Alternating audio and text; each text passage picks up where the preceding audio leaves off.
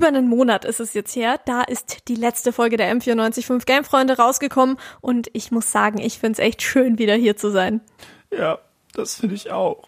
Vor allem starten wir in das neue Jahr mit einer guten Mischung aus den neuen Spielen und ein wenig Nostalgie. Wir reden über Shady okay Part of Me und Path of Exile. War das jetzt der Shady Part of You oder was war da los? Oh ja. Außerdem wird's bei uns auch gleich ein bisschen wholesome. Wir lassen nämlich die Awesome Games dann Quick Revue passieren. Und du, Max, du erzählst uns auch noch gleich ein wenig von deinen eigenen Speedrun-Erfahrungen. Ja, ich würde sagen, dann lass uns doch einfach mal starten, denn ich bin Max Geiling. Und ich bin Anna Venus und das ist die erste Folge der M945 Game Freunde des Jahres 2021. Let's go! Wuhu! Die M945 Game Freunde. Das Neueste aus der Welt des Gamings. Hören, was gezockt wird.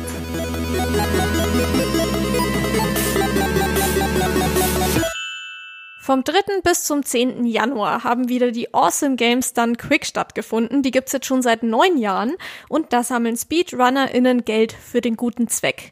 Dieses Jahr sind da über 2,75 Millionen Dollar für die Prevent Cancer Foundation zusammengekommen. Das ist schon cool, aber besonders beeindruckend finde ich tatsächlich, wie schnell die da durch Spiele durchkommen, für die ich halt einfach mehrere Wochen bis Monate gebraucht habe. Ja, wenn du das so auf dem Papier siehst, dann kann man Games wie wie Skyrim scheinbar in einer Stunde 30 durchspielen, Metroid Zero Mission in 54 Minuten und The Legend of Zelda Ocarina of Time in nur 41 Minuten. Gerade Zelda hat mich da wirklich besonders fertig gemacht. Ja, und ich finde, da kann man sich als Gamer schon mal irgendwie schlecht fühlen, weil ich habe ja, vielleicht ja. die alle nicht in ungefähr einer Stunde durchgespielt. Aber das klappt natürlich nur, wenn man dann in den Games halt sämtliche Dialoge und Cutscenes gibt und halt auf Collectibles verzichtet. Ja, das wäre für mich schon ein harter Einschnitt in das Spielerlebnis, wobei die ja auch zugegebenermaßen die Spiele nicht zum ersten Mal spielen normalerweise. Ja, das würde wahrscheinlich auch gar nicht so richtig gehen. Manche folgen bei den Runs ja oft auch nicht dem normalen Spielverlauf in Anführungszeichen, sondern nutzen Bugs und Glitches aus, um die bisherige Bestzeit zu schlagen. Wobei ich persönlich da die Glitchless Runs eigentlich viel cooler finde. Wenn wir jetzt schon so lange drüber quatschen, ich habe Speedruns noch nie versucht, aber du hast das schon hin und wieder mal. Meinst du, ich sollte es mal ausprobieren? Naja, also die Frage, die ich dir da entgegenbringen würde, ist, wie hoch ist denn deine Frusttoleranz? Puh, also äh, erstmal würde ich sagen, die ist gar nicht so schlecht, ähm, aber auf was denn bezogen? Was meinst du denn? Was könnte mich da denn frustrieren? Naja, so ein Speedrun ist halt erstmal richtig viel Arbeit, bis du überhaupt irgendein Spiel in Höchstgeschwindigkeit durchspielen kannst. Denn bei mir ist es gerade so, ich trainiere gerade Bloodstained Curse of the Moon und ich habe das Spiel beim ersten Mal in ungefähr 5, 6 Stunden durchgespielt und dann jetzt nach einem Monat bin ich jetzt bei 29, 46 Minuten, also knapp bei einer halben Stunde hat halt einen Monat gedauert, bis ich da war. Also bis du dir das halt durchziehen kannst, kannst du auch ein paar andere Spiele spielen. Ja, stimmt schon. Also wenn ich da jetzt einen Monat dafür brauche, damit ich quasi den Speedrun absolviert habe, da hätte ich es dann auch in der Zeit auch normal spielen können und dann das Gaming-Erlebnis ein bisschen genießen können in dem Sinne. Für mich wäre es wahrscheinlich dann eher nix. Ich werde es auf jeden Fall mal ausprobieren, vielleicht mit Stardew Valley oder so. Da kann man ja das Community Center auch gerne mal rocken. Aber den Profis dabei zuschauen, das ist doch lustig und vor allem, wenn es für einen guten Zweck ist, kann man das doch mal machen. Path of Exile spielt jetzt schon seit mehreren Jahren in der obersten Liga der Diablo-ähnlichen Spiele mit. Seit 2013 gibt's das gute Hackenslay bereits. Ja, und vor zwei Wochen haben sie jetzt ein neues Update rausgebracht. Am ersten Tag des Updates haben sie sogar ihren eigenen Spielerrekord gebrochen. Ja, das klingt für mich nach dem besten Zeitpunkt, einfach mal in das Spiel reinzuschauen, das manche sogar als den geistigen Nachfolger von Diablo 2 bezeichnen. Wir sind da aber, soweit ich weiß, nicht so die ExpertInnen. Ähm, Max, also ich hab's bisher tatsächlich noch nicht angefasst, ähm, schäme mich an dieser Stelle auch ein bisschen. Max, du hast aber, glaube ich, auch nur ein paar Stunden reingezockt und deswegen... Ja, so 25 oder so. Ja, deswegen ist jetzt Freddy da, Gamefreund Frederik Mial. Ähm, der erzählt uns nämlich ein bisschen was über das Spiel und vor allem, ähm, warum er das jetzt über die letzten Jahre immer mal wieder gezockt hat. Hi Freddy. Hi, hi. Also. Ähm, hi. Was, was macht denn Path of Exile für dich jetzt so besonders? ähm, an sich, ich mag halt von Haus aus schon diese ganzen Hack and Slays, heißt Horden von Monstern totklicken und halt aus, haufenweise Ausrüstung sammeln. Bei Path of Exile ist halt das Besondere, dass du halt diesen riesigen Fähigkeitenbaum hast mit 1350 Skills, der halt wirklich monströs ist. Und da starten dann auch alle Klassen auf demselben Baum und nur an verschiedenen Punkten. Heißt, jede Klasse kann eigentlich alles mehr oder weniger machen. Und das zweite, was es halt so besonders macht, sind, dass die aktiven Fähigkeiten direkt in deiner Ausrüstung gesockelt werden müssen. Heißt, man kennt es vielleicht so aus Diablo, dass man dann äh, Edelsteine in seine Rüstung setzen kann. Hier ist es halt so mit den Fähigkeiten. Und ähm, die kann man auch wieder miteinander, untereinander kombinieren und daraus halt die, die krassesten Kombos bauen. Und ja, was vielleicht ein guter Einstieg ist, ist, dass man es halt free to play ist. Aber Free-to-Play äh, ist ja jetzt nicht immer, also keine Ahnung, hat äh, funktioniert bei manchen Formaten, in manchen jetzt nicht so gut. Ist denn das jetzt tatsächlich Free-to-Play oder ist es dann eher so ein bisschen Pay-to-Win oder wie schaut's da aus? Nee, es ist wirklich, muss ich sagen, ein der faireren Free-to-Play-Modelle. Also du kannst wirklich nur Kosmetisches kaufen und das Einzige, was vielleicht ein bisschen Einfluss aufs Spiel hat, ist, dass man sich mehr Platz für seine Truhe kaufen kann, wo man dann seine Items und Fähigkeiten alles lagern kann. Aber das wird, würde ich mal sagen, erst relevant, wenn man wirklich ins Endgame geht. Und hat mich jetzt noch nie wirklich Al gestört. Also, Anna, du hast an der Beschreibung jetzt von, von Freddy schon gehört, dass das Spiel sackkompliziert ist. Und das erklärt vielleicht auch, warum ich nur 25 Stunden drin habe und danach aufgegeben habe. Aber Freddy, ich muss auch sagen, als ich das Spiel das erste Mal gestartet habe, war ich generell von all den Mechaniken, die du gerade beschrieben hast, so über, äh, überfordert und wusste gar nicht so richtig, wohin mit mir. Findest du denn, das Spiel ist überhaupt einsteigerfreundlich? Nein, also das ist, glaube ich, die größte Schwäche des ganzen Spiels, dass man wirklich sich erstmal reinlesen muss in das Ganze. Ich habe auch noch voll viel weggelassen. Also es gibt ja noch Crafting, also man kann seine eigenen Waffen craften und das ganze Endgame und Handeln, das sind ja schon eigene Doktorarbeiten eigentlich, bis man da mal durchgeblickt hat. Also das ist ja wirklich eine der größten Schwächen des ganzen Spiels. Es nimmt dich halt wirklich nicht an die Hand und du wirst erschlagen von den ganzen Möglichkeiten, die du hast für manche ist das halt auch gerade der Anreiz, also diese ganzen Hardcore-Fans, die jetzt schon seit sieben Jahren dabei sind, die leben halt für das Ganze, also die wollen halt wirklich, dass man da sich stundenlang mit auseinandersetzen Boah, muss. aber sieben Jahre ist halt schon eine also, hart lange Zeit. Also selbst wenn das so komplex ja. ist und dass man da so viel kombinieren kann und so weiter, aber hat man da nicht irgendwann mal alles durch? Oder wie, wieso ist ein Spiel, das 2013 rausgekommen ist, 2021 immer noch, also fast acht Jahre dann, ähm, immer noch so, so gehypt? Ja, also wirklich, man kann halt so viele Kombos draus machen, dass man da schon mal eine gute Zeit mit beschäftigt ist. Und ähm, die Entwickler sind auch dabei, immer wieder neue Updates rauszubringen mit neuem Content. Mittlerweile sind sie so in einem Drei-Monats-Rhythmus und bringen jede drei Monate einfach wirklich komplett neuen Content raus, weil, wo man für manche Spiele sechs oder ein Jahr brauchen, sechs Monate oder ein Jahr brauchen. Also ich glaube, wenn Anna sich jetzt das Spiel downloaden würde und einfach mal auf den Fähigkeitenbaum schauen würde, dann würde sie sofort sehen, wie man sich damit sieben Jahre lang beschäftigt. Ja, gut, kann. wahrscheinlich. Ja, also aber ähm, äh, da mit dem Teil mit dem Fähigkeitenbaum, das wird mir aber wahrscheinlich so die größte Herausforderung bei solchen Spielen nehmen, die es mhm. bei mir immer gibt, weil ich brauche immer ewig lang nur, um zu entscheiden, welchen Charakter ich spielen will. Einfach, einfach, ja. weil es immer so viele Möglichkeiten gibt und das klingt dann schon mal sehr nice, wenn man dann zumindest sagen kann, hey, ich kann jetzt mal das ausprobieren, aber später ähm, ähm, skill ich dann halt einfach in eine andere Richtung, weil es ist alles möglich. Klingt doch schon mal geil. Ja, voll.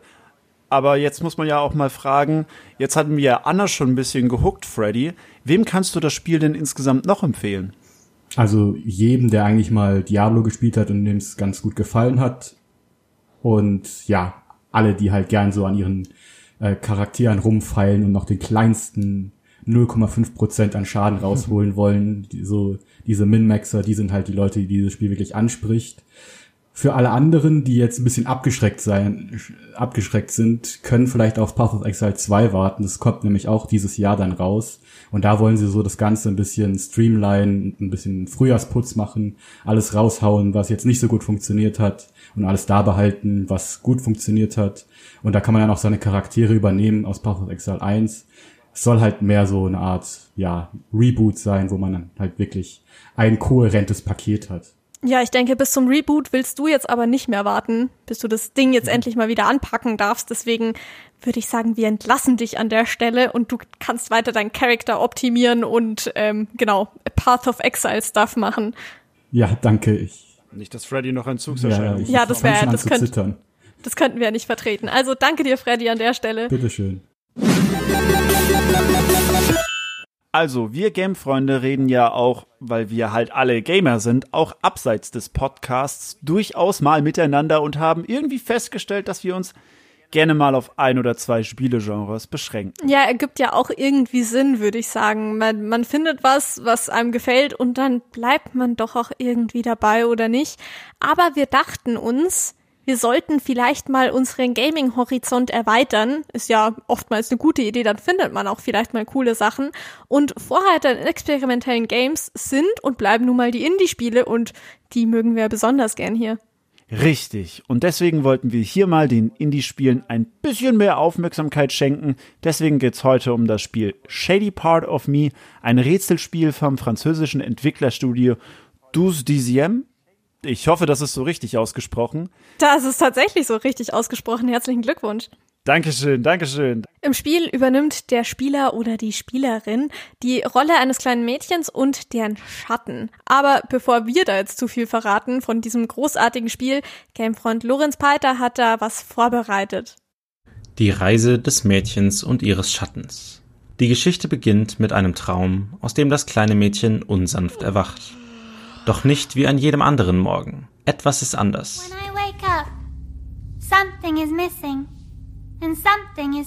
Man läuft durch das Waisenhaus auf der Suche nach diesem Neuen. Aber Vorsicht vor dem Licht. Schon so lange versteckt sich das Mädchen in den Schatten, dass sie das Licht nicht mehr erträgt.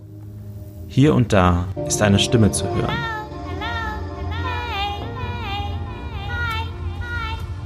Und ab hier verschwimmen Realität und Traum miteinander. Fliegende Bücher, steinerne Büsten, deren Köpfe sich drehen. Zurück im Waisenhaus. Das Licht geht an und da ist sie, die andere, der Schatten, der sich vollkommen unabhängig vom Mädchen an der Wand bewegen kann. Und sie machen sich auf den Weg, gemeinsam nach dem Ausgang zu suchen, einem Weg, den Albträumen zu entkommen.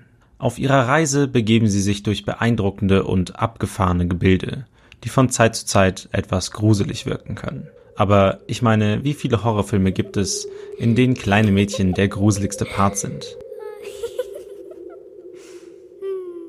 So kommen die beiden durch Gummizellen, Jahrmärkte und alte Kinderzimmer mit übergroßen Spielsachen. Alles im Sinne des Horrors, wie ich finde. Auch visuell könnte man vermuten, dass es sich um ein Horrorspiel handelt. Denn alles ist in Grau, Braun, Weiß und Schwarz gehalten. Und das Design des kleinen Mädchens wirkt wie eine Anspielung auf das Mädchen aus The Ring. Dennoch spielt fast die ganze Zeit eine Musik, die genau das Gegenteil ausdrückt. Die Musik wirkt sehr beruhigend und entspannend was für manche den Horrorfaktor möglicherweise noch erhöht. Im Zentrum steht aber die Beziehung des Mädchens mit ihrem Schatten, der ein eigenes Bewusstsein zu haben scheint. Denn die beiden unterhalten sich über den Verlauf des Spiels mehrfach miteinander. They were here for us. They hurt me. Are you on their side? Und so verfolgen beide doch ihr eigenes Ziel, streiten sich deswegen auch öfter. Ihnen wird aber bewusst, dass sie sich gegenseitig brauchen, um ihre Ziele zu erreichen. Und nur zusammen können sie die Rätsel lösen, die ihnen den Weg zum Ausgang blockieren. Dabei funktioniert, wie man sich denken kann, viel über Licht und Schatten. Überall ist das Surren alter Glühbirnen zu hören. Und bewegt man etwas in der 3D-Welt des Mädchens, hat es Auswirkungen auf die 2D-Welt ihres Schattens und andersrum. Das Schieben von Boxen, das Ziehen von Hebeln, das Spielen mit Licht und Schatten. Die Grundprinzipien scheinen einfach. Die Rätsel sind jedoch manchmal schwerer als vermutet. Ein bisschen Überlegen und Rumprobieren sind schon nötig, um den beiden zu helfen, ans Ende des Spiels zu gelangen. Aber was einen am Ende und am Ausgang erwartet, das muss wohl jeder selbst rausfinden. Wer jetzt Bock bekommen hat, sich auf diese Traumreise zu begeben, zusammen mit diesem kleinen Mädchen und ihrem Schatten, kann sich das Spiel einfach auf Steam für 15 Euro besorgen. Das war's auch schon wieder mit der ersten Folge des Jahres 2021. Max, es war mir eine Ehre, die mit dir bestreiten zu dürfen. Ja, mir war es natürlich auch eine Ehre. Dieses Jahr hat auch noch viel für die Game-Freunde parat. Wir haben bereits einiges geplant, also bleibt auch unbedingt dran. Damit unsere Folgen allerdings noch besser werden können, brauchen wir euer Feedback. Also meldet euch gerne unter gamefreunde.m945.de, wenn ihr Anregungen für uns habt. Ja, und ich würde sagen, bis dahin hören wir uns im Februar wieder. So viel sei da schon mal verraten. Wir werfen einen Blick hinter die Kulissen des Gamings. Mein Name ist Max Geiling. Und ich bin Anna Venus und wir sagen ciao und bis zum nächsten Mal.